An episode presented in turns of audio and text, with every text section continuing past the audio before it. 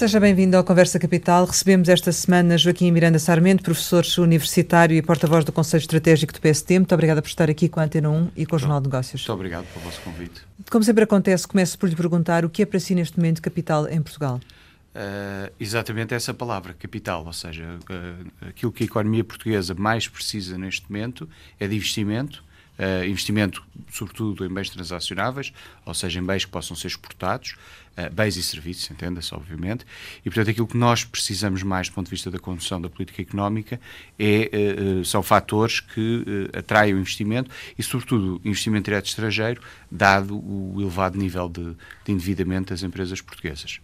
Já falaremos eh, mais em detalhe sobre a necessidade desse investimento uh, estrangeiro, em, sobretudo em bens transacionáveis e não no imobiliário.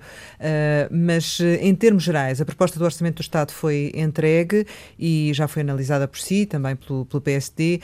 Uh, como é que qualifica este orçamento? É um orçamento de continuidade daquilo que foram os, os quatro orçamentos anteriores, apresentados por esta equipa das finanças e, na prática, por este governo um, e, e, de continuidade naquilo que nós sempre criticámos e que uh, procurámos na, na, na, campanha eleitoral uh, que decorreu este ano, mostrar uma alternativa. Ou seja, este é um orçamento de continuidade no aumento da carga fiscal, na, na, no baixo investimento público, na degradação dos serviços públicos, porque é um orçamento de continuidade porque não tem uma, uma visão para a política económica, nem uma visão para a reforma dos serviços públicos. E isso leva a que o ligeiro superávit que se atingiu seja basicamente assente numa conjuntura internacional muito favorável, quer de crescimento, quer de juros e da política monetária, e no maior nível de impostos que alguma vez os portugueses pagaram. Portanto, dá um parecer negativo a este orçamento do Estado? Eu não tenho que dar parecer, mas, eh, na minha opinião, este é um orçamento que não favorece a economia portuguesa nem os, os portugueses e é um orçamento diferente daquilo que o PSD teria feito se tivesse ganho as eleições e formado governo. No fundo, está a falar aqui daquilo que Rui Rio dizia de uma fraude democrática, é isso? Para o orçamento são basicamente duas coisas, do ponto de vista uh, das contas. A autorização para um teto de despesa e autorização para, um para as necessidades de financiamento. E o que o Governo diz é que pede uh, um déficit em contabilidade pública, isto é, um déficit em caixa, em pagamentos e recebimentos de cerca de 2 mil milhões, e é isso que pede nos mapas da lei, e, e e, e, portanto, pede em termos de autorização legislativa, mas depois, quando vai fazer o cálculo da passagem do déficit em contabilidade pública, ou seja, em caixa, para o déficit em contas nacionais, que é aquilo que conta para efeitos do reporte a Bruxelas, e que é um déficit que nós designamos por caixa ajustado, porque contam mais os compromissos do que propriamente uh, os fluxos financeiros, começa com um déficit de 1,4 mil milhões essa diferença, eh, que a UTAU o ano passado alertava, significa que o Governo está a pedir uma autorização de despesa superior àquilo que pensa executar. E, portanto, a, a, a pergunta que o Dr. Rui Rio colocava uh, ontem é porquê é que pede mais uh, e, e, sobretudo, vai executar esses 590 milhões de euros ou não. Como o superávit em contas nacionais são cerca de 520 milhões, se de facto executar tudo aquilo que está a pedir a mais nos mapas da lei, não terá um superávit. Há, há, ali várias variáveis que é difícil acreditar nelas, porque, repare, basta ver o investimento público. Todos os orçamentos apresentados pelo Ministro das Finanças têm sempre enormes aumentos no investimento público que depois nunca são executados. E, portanto, eu diria o seguinte: uh, se o governo quiser eh, ter de facto um superávit nas contas em 2020, vai ter que ter uma execução orçamental muito condicionada e muito rigorosa, e é possível, por exemplo, que no investimento público voltemos a ter um investimento público muito abaixo daquilo que é a previsão do governo para o próximo ano. O, o, governo diz que há essa discrepância no valor do, da despesa uh, pedida em autorização ao Parlamento versus o valor do, do déficit, ou do excedente, neste caso, calculado, por uma questão das próprias regras de uh, construção de um orçamento, por, por, questões de precaução, de ser difícil prever. Claro. Concorda com este ponto de vista ou para si não há justificação? Por que é que acha que o governo faz isso? Não, repara, as críticas que a UTAL fez o ano passado no relatório são críticas válidas, ou seja, o nível de transparência e, perdoa-me a expressão, de accountability, ou seja, de capacidade de responsabilização e de prestação de informação que este governo tem tido nos cinco relatórios e nas cinco propostas de orçamento de Estado que, que, apresentou até agora é manifestamente baixo e mais baixo do que aquilo que era normal no, uh, por parte dos governos na apresentação. E, portanto, o que o governo deveria uh, explicar uh, de forma mais detalhada é porque é que precisa dessa margem de segurança e o que é que fará se tiver que a usar. Uhum. Já não cumpre o excedente ou tem mecanismos adicionais para poder usar esse excedente. O que é que acha?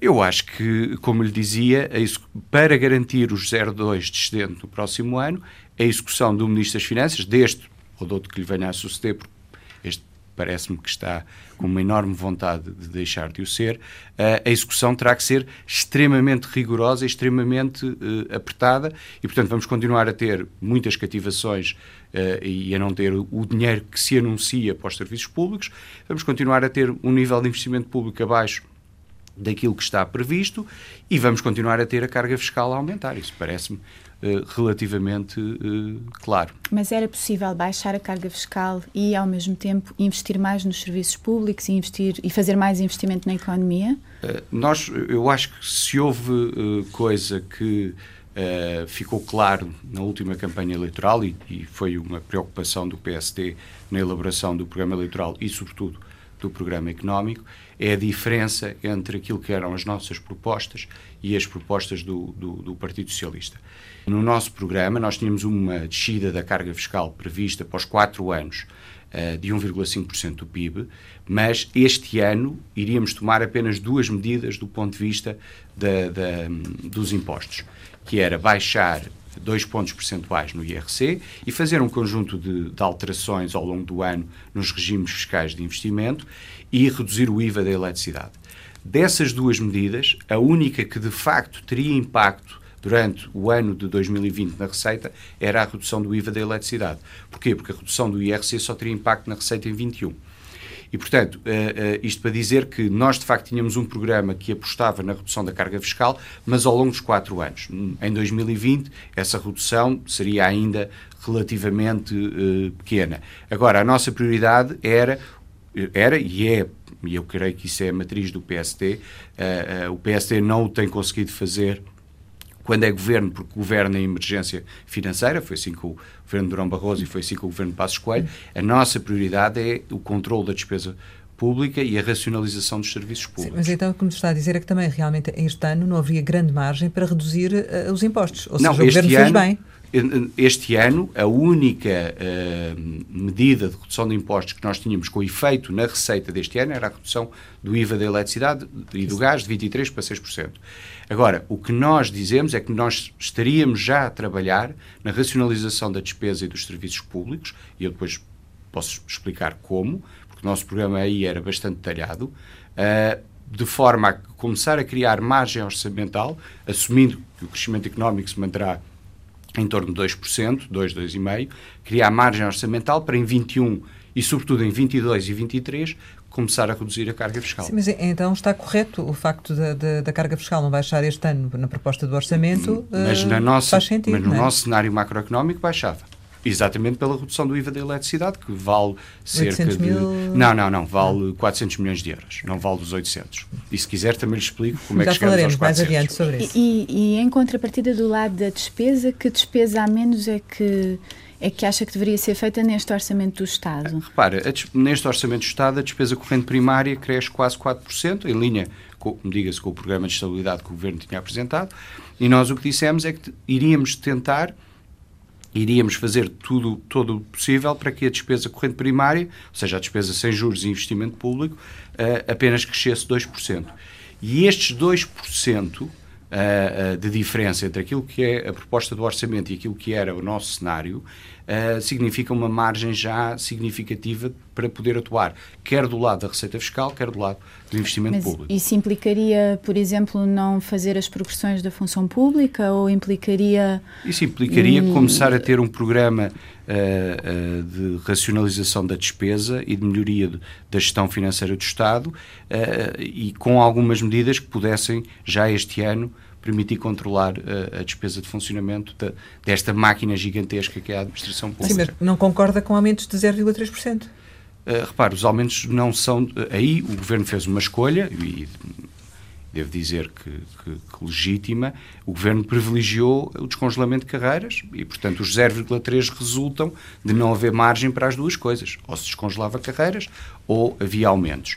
Em todo o caso, uh, parece-me que esta decisão de usar a inflação observável em novembro, que eu não, nem sei se será a inflação que vai, de facto, uh, uh, ser a inflação anual em 2019 uh, para o aumento salarial de 2020, quando a previsão do Governo de inflação para 2020 é de 1%, uh, não me parece um expediente correto. Hum, mas eu fiquei sem perceber é se efetivamente concorda ou não com este aumento salarial, se concorda ou não com esta revisão de carreiras.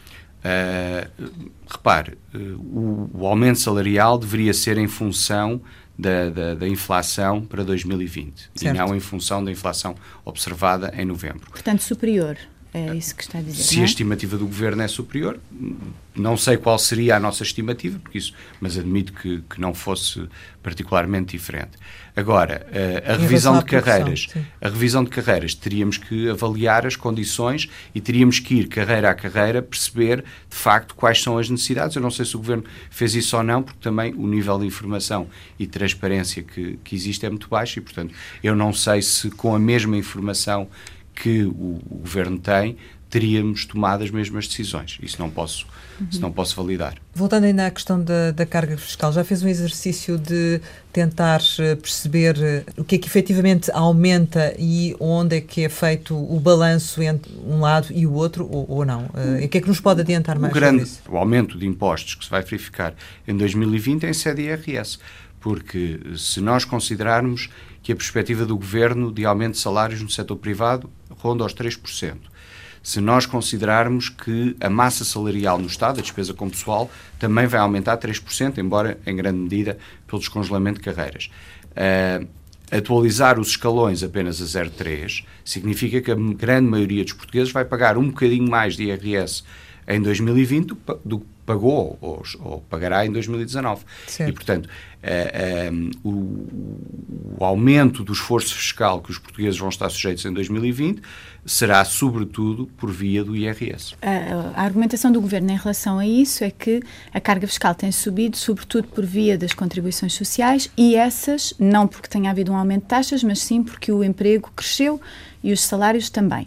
Concorda com eh, esse mas, ponto de vista? Isto faz sentido? Quando nós olhamos para o que foram os quatro orçamentos entregues na legislatura anterior, uh, e este também, mas, mas vamos focar mais nos quatro, que são aqueles onde depois também podemos comparar com, com, com, a execução e, no caso de 2019, com a estimativa. Houve, de facto, uma, uma redução do IRS nos últimos quatro anos. Houve o fim da sobretaxa e a alteração de escalões. E essa redução de IRS, o Conselho de Finanças Públicas calculou que vale cerca de mil milhões de euros. Mas o mesmo Conselho de Finanças Públicas também calculou que o aumento de todos os outros impostos, imposto sobre veículos, o IMI, uh, eh, os impostos especiais sobre consumo, etc., vale 1,2 mil milhões.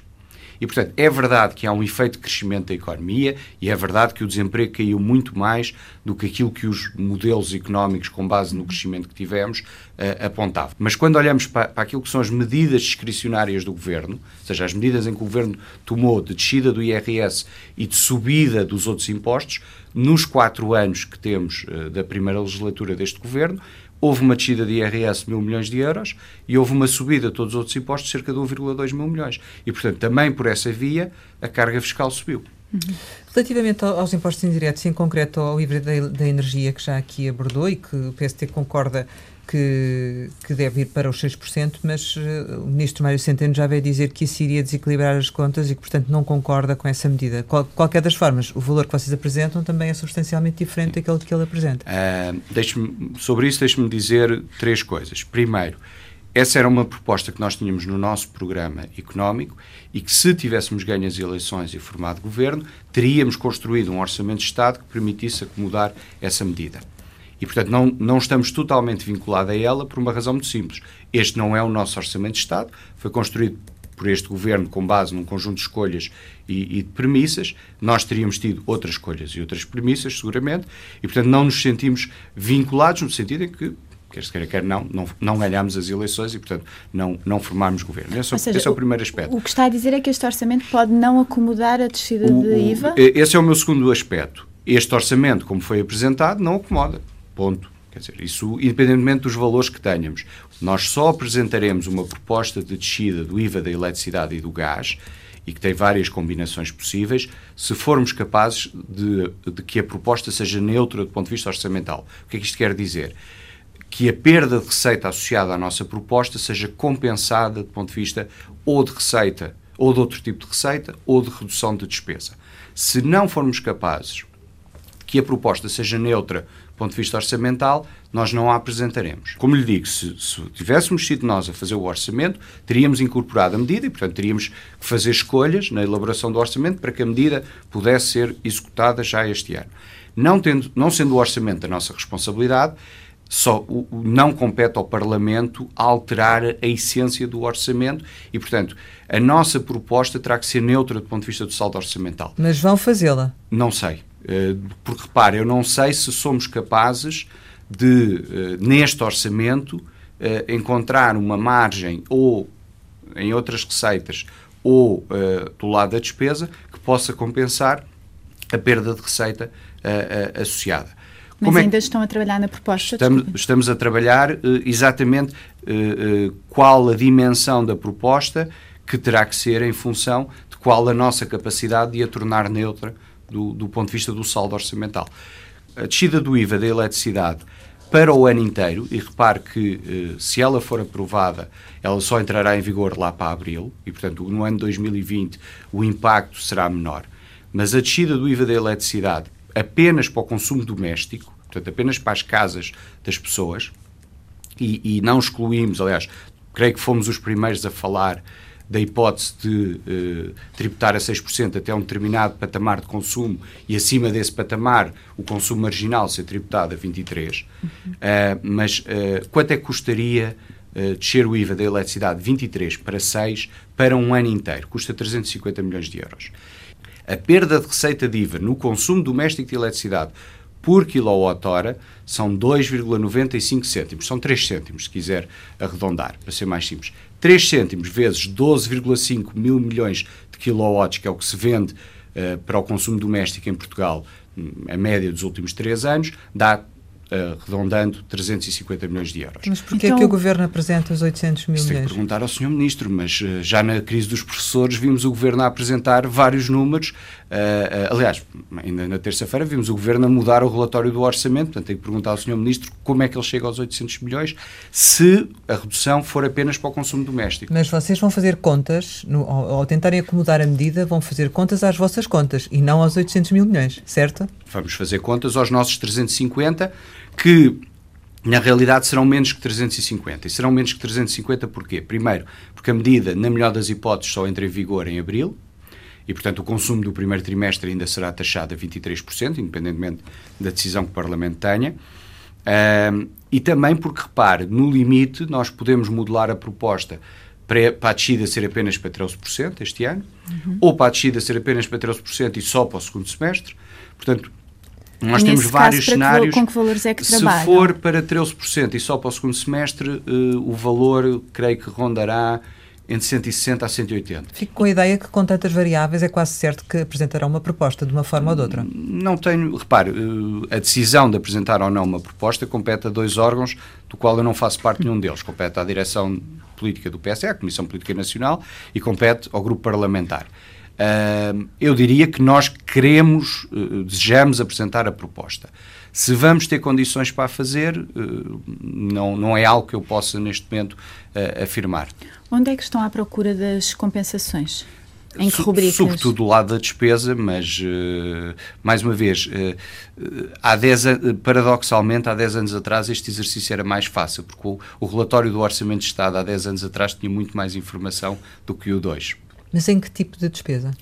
A despesa corrente primária, ou seja, despesa de funcionamento, um, e portanto teremos que ver que, a um nível mais micro, uh, que decisões é que o governo uh, tomou e, e, se, e, se, é execuível uh, podermos alterá-las ou não. repare, nós, nós não podemos mexer muito nos impostos sob pena de alterar o saldo orçamental que o Governo propõe e de dar uma boa desculpa para mais uma crise política, onde, aliás, o Primeiro-Ministro é extremamente hábil uh, a conduzi-las e, portanto, não. E ao nível da, da saúde? Há aqui nesta proposta de orçamento um novo modelo de, de gestão com mais 900 eh, milhões à cabeça. Um, já teve a oportunidade de apreciar? Sim, não, uh, mais uma vez, temos que distinguir as coisas. Esses 900 milhões são em contabilidade pública. Ou seja, esses 900 milhões, o grosso é para pagar dívida de 2019 e de anos anteriores. Não uh, uh, o valor que, que está alocado a mais recursos à saúde é extremamente limitado e eu, a minha estimativa é que seja 150 a 200 milhões, no máximo. Não corresponde à realidade? Está não, à suborçamentação. Repare, o, o, os 900 milhões vão servir no essencial para pagar a dívida uh, que foi sendo acumulada nos últimos anos. Repare, neste momento, o Serviço Nacional de Saúde, se olhar ao relatório consolidado de 2018, uh, tem um passivo de 4 mil milhões de euros e tem um passivo a fornecedores de quase 2 mil milhões de euros. Os 900 milhões são exatamente para que esse garrote financeiro sobre os fornecedores e que obviamente depois afeta o funcionamento da, da, dos hospitais uh, seja um bocadinho uh, atenuado. Mas porquê que, porquê que ele é, os 900 milhões são quase só para dívida? Porque lá está, vai a, entra como despesa em contabilidade pública, mas já não entra como contas na, na contabilidade nacional, porque é despesa que já foi realizada em anos anteriores. Portanto, vai continuar a faltar dinheiro. Portanto, vai continuar a haver escassez de recursos, mas mais grave do que isso, vai continuar a haver uma gestão completamente ineficiente das unidades hospitalares, em parte por culpa de uma uh, cegueira ideológica de querer estatizar tudo, quer na saúde, quer na educação, quer em todos os outros setores. E, portanto, para mim, o grande problema da saúde, haverá seguramente falta de recursos, uh, uh, e sobretudo em algumas áreas isso, isso é crítico, mas é sobretudo um problema de eficiência de gestão e de eficiência da utilização dos recursos que existem. Mas os 900 milhões, uh, o, o, montante de, de é, os 900 milhões são maioritariamente para pagar uh, dívida e repare, se fosse tudo para nova despesa, então uh, uh, o quadro das, da contabilidade nacional tinha que ser outra vez revisto, porque não é possível que A, a, despesa em saúde está concentrada em despesas com pessoal, consumos intermédios e outras prestações sociais e prestações sociais em espécie.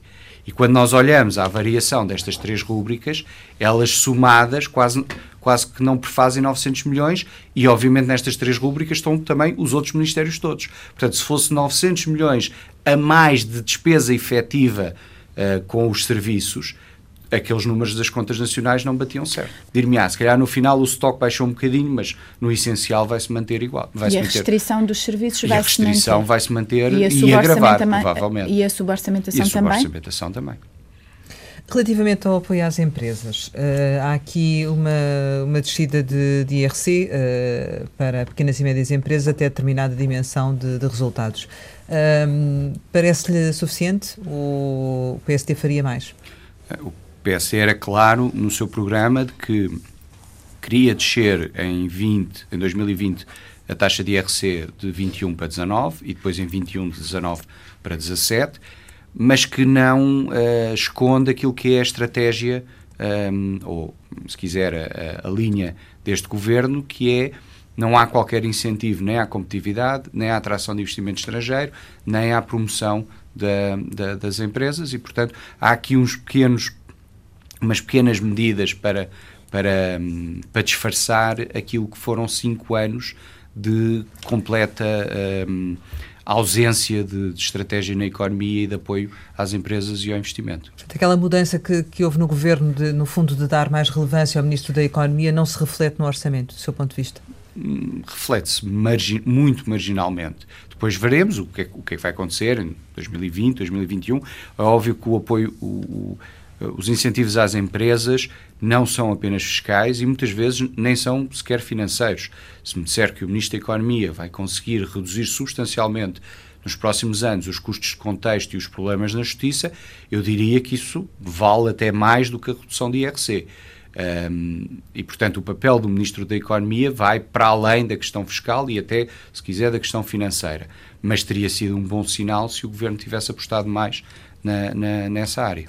E concorda com esta direção que o Governo deu a este tipo de medidas, embora pequenas, para as PME? Ou parece -lhe? Não, isso, isso concordo, embora uh, uh, é importante dizer isto.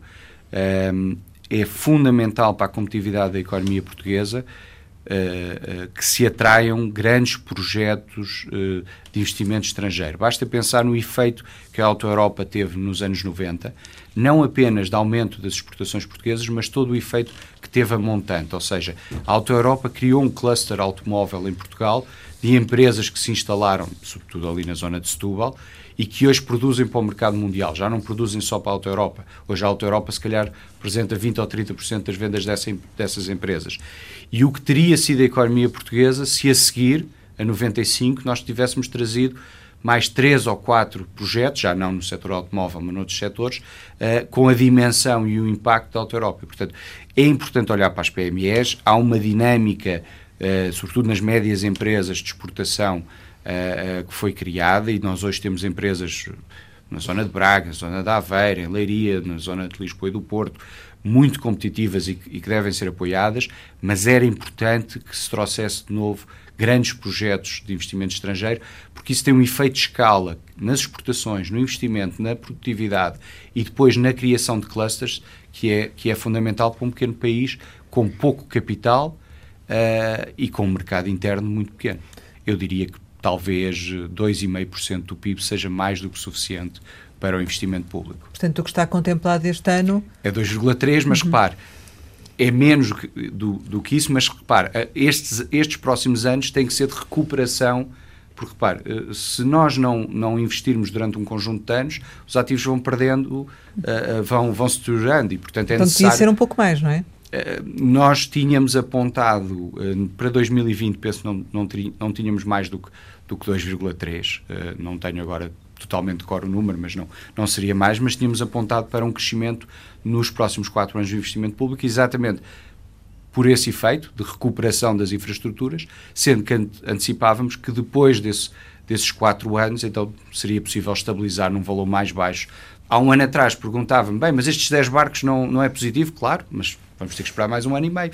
E, portanto, um ano e meio significa que já nem em 2020 vão ser executados. Na melhor das hipóteses, já só serão em 2021. E, portanto, no papel, razoável. Depois a execução tem sido muito abaixo daquilo que, que é previsto. Relativamente a outras medidas concretas do, do, orçamento e em matéria de IRS, uma das bandeiras é a isenção de parcial no IRS para os jovens que entrem no, no mercado de, de, trabalho. É uma medida que, do seu ponto de vista, tem resultados práticos uh, eficazes?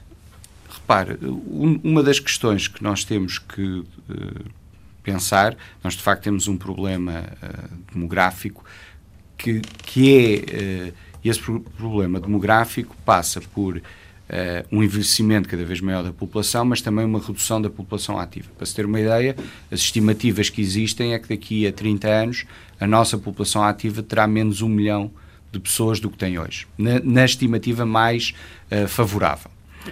E, portanto, eu diria que a primeira prioridade do país é reter os seus talentos, os seus talentos jovens, que saem da universidade, e até, se possível, recuperar alguns daqueles que saíram, embora sabemos que isso é bastante difícil, porque as pessoas embora a saída seja sempre difícil para cada pessoa, porque obviamente larga um conjunto de relações e laços importantes, mas normalmente é uma saída para um emprego mais bem remunerado num país com, com, com condições de vida uh, superiores.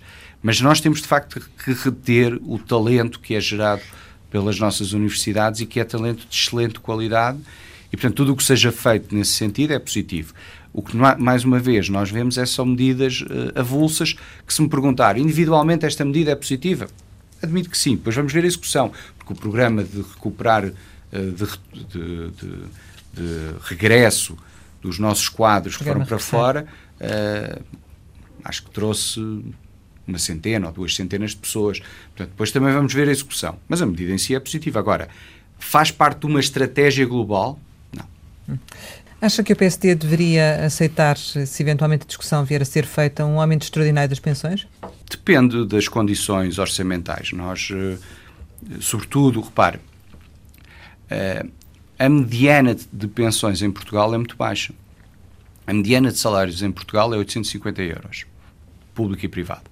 Mas a mediana de pensões é, hum, está abaixo dos 500 euros, 400 e, e, qualquer coisa. E, portanto, se me perguntar assim, um aumento extraordinário de pensões para as pensões mais baixas é algo que deveria ser feito? Sim, se houver condições orçamentais. E, portanto, uh, eh, um, se, se, tudo o que seja poder melhorar as pensões mais baixas, as pensões das pessoas que recebem 300, 400, 500 euros, uh, obviamente que somos favoráveis dentro daquilo que é a restrição orçamental que, que, que existe. Mas está a trabalhar para apresentar uma proposta nesse sentido? Uh, repare, essa parte de segurança social uh, não é a minha área. Eu diria que se houver uh, uma indicação política de, de apresentar, procuraremos estudar qual é a, a possibilidade de o fazer. Mas uh, neste momento não é algo que eu ainda tenha discutido com, com o Dr. Rui Rio. Também o orçamento na prática foi entregue terça-feira claro. e, portanto, ainda não tivemos muita oportunidade de conversar. E diga uma coisa, este orçamento do Estado, do seu ponto de vista, vai permitir efetivamente reduzir a dívida pública ou não? Se cumprir os uh, parâmetros, e, e a sua pergunta é, é, é, interessante porque também liga com, com as anteriores. Um, Portugal está sujeito a um conjunto de regras europeias do ponto de vista orçamental. A mais falada é sempre a dos 3% do déficit, essa já desde 2017 que é cumprida, e depois a regra do, do déficit estrutural e a regra da redução da, da dívida pública. E, portanto, se o crescimento for de 1,9 uh, eh, e em termos nominais 3,3, portanto, se o crescimento for 3,3, o superávit for 0,2 e as taxas de juros continuarem neste neste perfil muito baixo, e diga-se que a taxa de juros média demora tempo a subir, mesmo que elas subam no mercado, então a previsão do governo que a dívida baixará 3%, sim, 2,95% para ser mais preciso, uh, afigura-se razoável. Diga-se, e esse era o ponto que eu queria salientar, a regra europeia obriga-nos a descer a dívida pública em 5% do valor que excede os 60%. E isso dá exatamente os 2,95 que o Governo apresenta no relatório. E, portanto, a margem orçamental uh, do Governo é muito estreita porque se o, sal, se o superávit não for 0,2, não só não cumpre a regra de redução da dívida, como também não cumpre o objetivo médio prazo uhum. do, do saldo estrutural equilibrado. E, portanto, qualquer mexida no, no superávit, mesmo que seja para 0,1 ou para 0, implica o não cumprimento dessas duas regras. Obviamente aí depois já é uma escolha política. Mas do ponto de vista técnico, quando olhamos para os números que o Governo tem, hum, a margem é muito pequena. A única margem que eu vejo, e porque não encontrei isso no, no relatório do orçamento, é se o leilão do 5G ocorrer em 2020, e aquilo, tanto quanto me apercebi, as operadoras falam num encaixe por parte do Estado de 600, 700 milhões de euros, essa receita, mesmo que seja paga ao longo de vários anos pelas operadoras, será registada em 2020 em contas nacionais pelas regras do Eurostat. E, portanto, eu não sei, eu olhando, não encontrei nenhuma referência ao leilão de 5G no relatório, e olhando para os números da receita de capital, não vejo lá estes 600 a 700 milhões. Portanto, se o leilão ocorrer este, em 2020, também não sei se irá ocorrer ou não, não é uma área que eu que eu siga, mas se ele ocorrer em 2020, há aqui uma receita extraordinária. Eu diria que essa receita extraordinária deveria ser para baixar a dívida, não deveria ser usada para financiar qualquer despesa. E, portanto, eu, se o leilão ocorrer, eu até espero que a dívida possa baixar um bocadinho mais do que os 3% que o Governo uh, uh, tem no seu relatório. Pode o Governo estar a contar com isso, mas não o ter uh, pois, essa, é, essa é a dúvida colocado que eu, no, no orçamento.